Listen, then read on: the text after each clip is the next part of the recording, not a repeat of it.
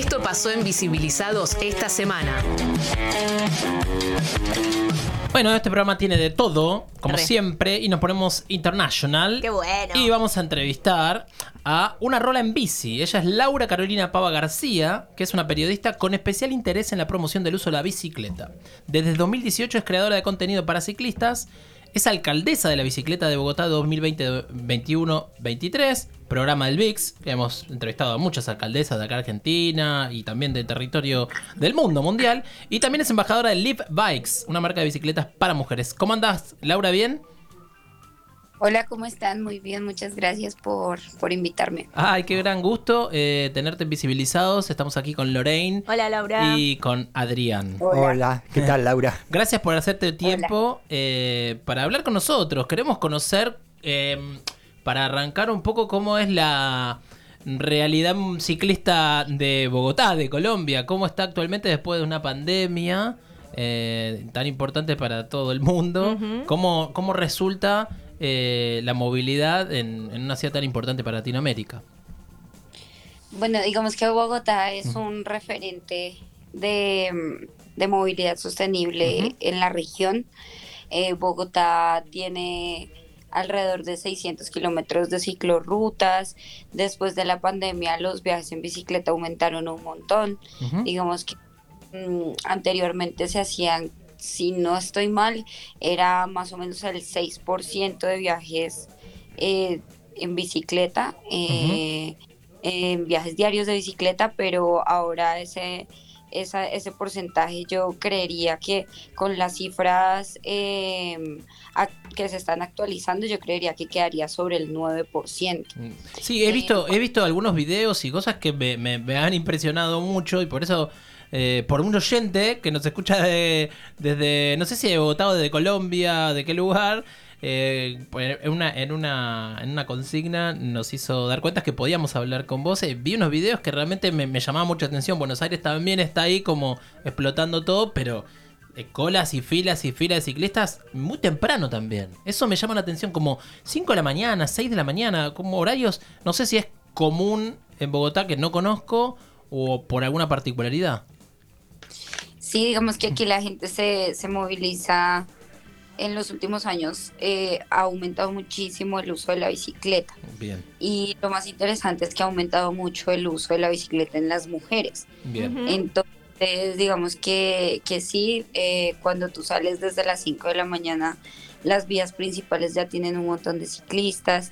Eh, la ciclovía dominical que se realiza durante casi medio día en la ciudad todos los domingos convoca entre un millón, un millón y medio de personas que se mueven no solamente en bicicleta, sino en patineta, a pie. Entonces, eh, que sí, eh, Bogotá es una capital referente del uso de la bicicleta en la región. Eh, sí, y además también en algún momento, quiero que, si es que podés acercarme a algunos comentarios de, de eso fue como también referente acerca del, del, del, colectivo, ¿no? Como decimos acá, no me acuerdo cómo lo llaman. Sí, el Transmilenio me equivoco con Chile, el Metrobús. BRT. El BRT, bueno, el BRT fue en algún momento también referente de Latinoamérica, pero ¿cuál es la situación actual de, ese transporte público? Bueno, el Transmilenio no es un medio de transporte eh, muy querido por la ciudadanía, hay que decirlo. Mm, lo que pasa es que Bogotá eh, moviliza millones y millones de personas, personas a diario en el sistema de transporte público. Entonces, digamos que la falta de un metro decente, nosotros en Bogotá no tenemos metro. Claro. Esta hasta ahora. Pero digamos que la primera línea del metro la vamos a ver por allá en cinco años. Entonces, saber que hay ciudades que son incluso más pequeñas, que movilizan mucho, muchísimas menos personas y ya tienen metro mientras que acá no, pues obviamente el sistema está colapsado. Mm. Entonces lo que fue en los 2000 cuando digamos que eh, se segmentó y se, eh, se hicieron vías eh, prioritarias para este sistema, obviamente la agilidad y la rapidez del sistema era evidente. Pero ante la cantidad de personas que, que se movilizan diariamente y el problema de la cultura ciudadana que se presenta dentro del sistema de Transmilenio, pues es una cosa como, como que tiene muchísimo que, que contar. Entonces, digamos que hoy en día no es un sistema tan eficiente, Mm. no es un sistema tan seguro y por eso mismo es el responsable de que muchas personas decidamos montarnos a la bici. Claro. Sí, que eso, eso es, es un poco extraño. Lorraine, te quería hacer una pregunta. Sí, eh, yo tenía ganas de preguntarte sobre cómo es ser alcaldesa de la bici, porque recién hablabas de que más y más mujeres se están sumando al tránsito y, y bueno, y cuáles son tus, digamos, tus eh, actividades o, planes eh, como para que esto se siga eh, difundiendo y fomentando, ¿no? O cómo lo ves vos, eh, qué necesitaría eh, la ciudad para mejorar en ese sentido. Bueno, digamos que ser alcaldesa es una oportunidad muy grande para representar a un montón de mujeres Ujú. que van a la bicicleta por necesidad. Porque básicamente, eh, en mi caso, yo me monté a la bici por necesidad. Eh, el tema de transporte no me funcionaba, me demoraba un montón, llegaba súper estresada a la universidad.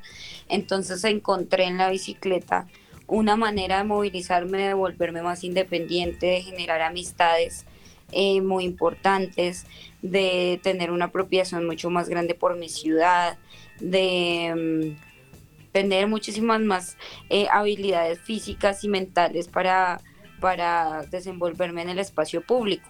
Genial. Entonces, a partir de eso empecé a generar contenido porque vi la necesidad de que fuera una mujer la que contara cómo es estar en la ciudad, cómo es entrenar, cómo es moverse en la bici, que no es lo mismo Ajá.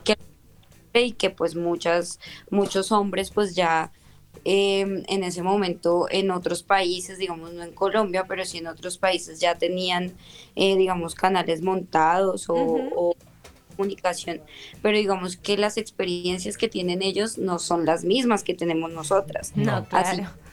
Y se necesitaba como, como una representación, porque en la alcaldía digamos que eh, es eso, la alcaldía es básicamente mostrar lo que se hace aquí en Bogotá, gestionar proyectos para que se promocione la bicicleta, comunicar qué está pasando en materia de movilidad aquí en la ciudad, velar porque eh, los procesos em, en los que está invo- involucrada la ciudadanía y la bicicleta pues estén marchando, ser crítica. ¿Y de- convocaste a otras, a otras eh, chicas también? O, o tenés otras chicas así para recomendarnos también, además de vos, para que sigamos y conozcamos más?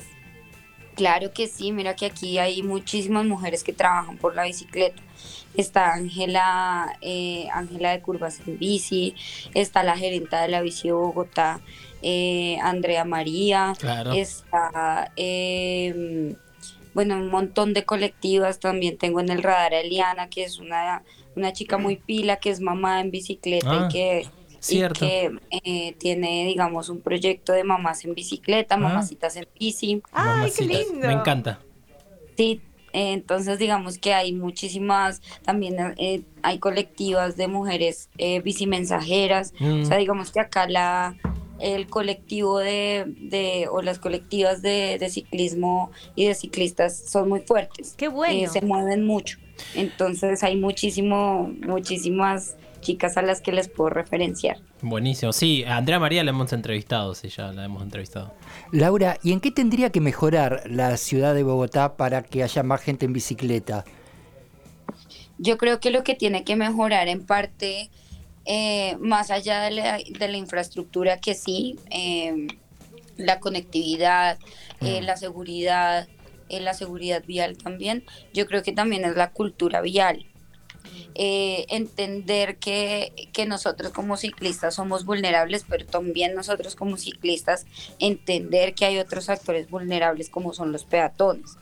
También generar eh, espacios de participación en el que los y las ciclistas seamos em, quienes aportemos para la toma de decisiones. Eso ha venido cambiando mucho en, el- en los últimos años. Hay una voluntad política inmensa. El distrito está generando muchos espacios de participación y muchos espacios de inversión para la bicicleta. Em, entonces digamos que tenemos un gobierno que le apuesta a la movilidad sostenible. Eh, pero yo sí creo que hay mucho por mejorar en cuanto a la infraestructura, en cuanto a la seguridad personal, porque mm, ocurre mucho en Bogotá que eh, hay sectores muy inseguros para montar en bici. Mm. Entonces no solamente te roban la bici, sino que te hieren por robarte la mm. bicicleta y ha habido casos en los que te matan por robarte la bicicleta.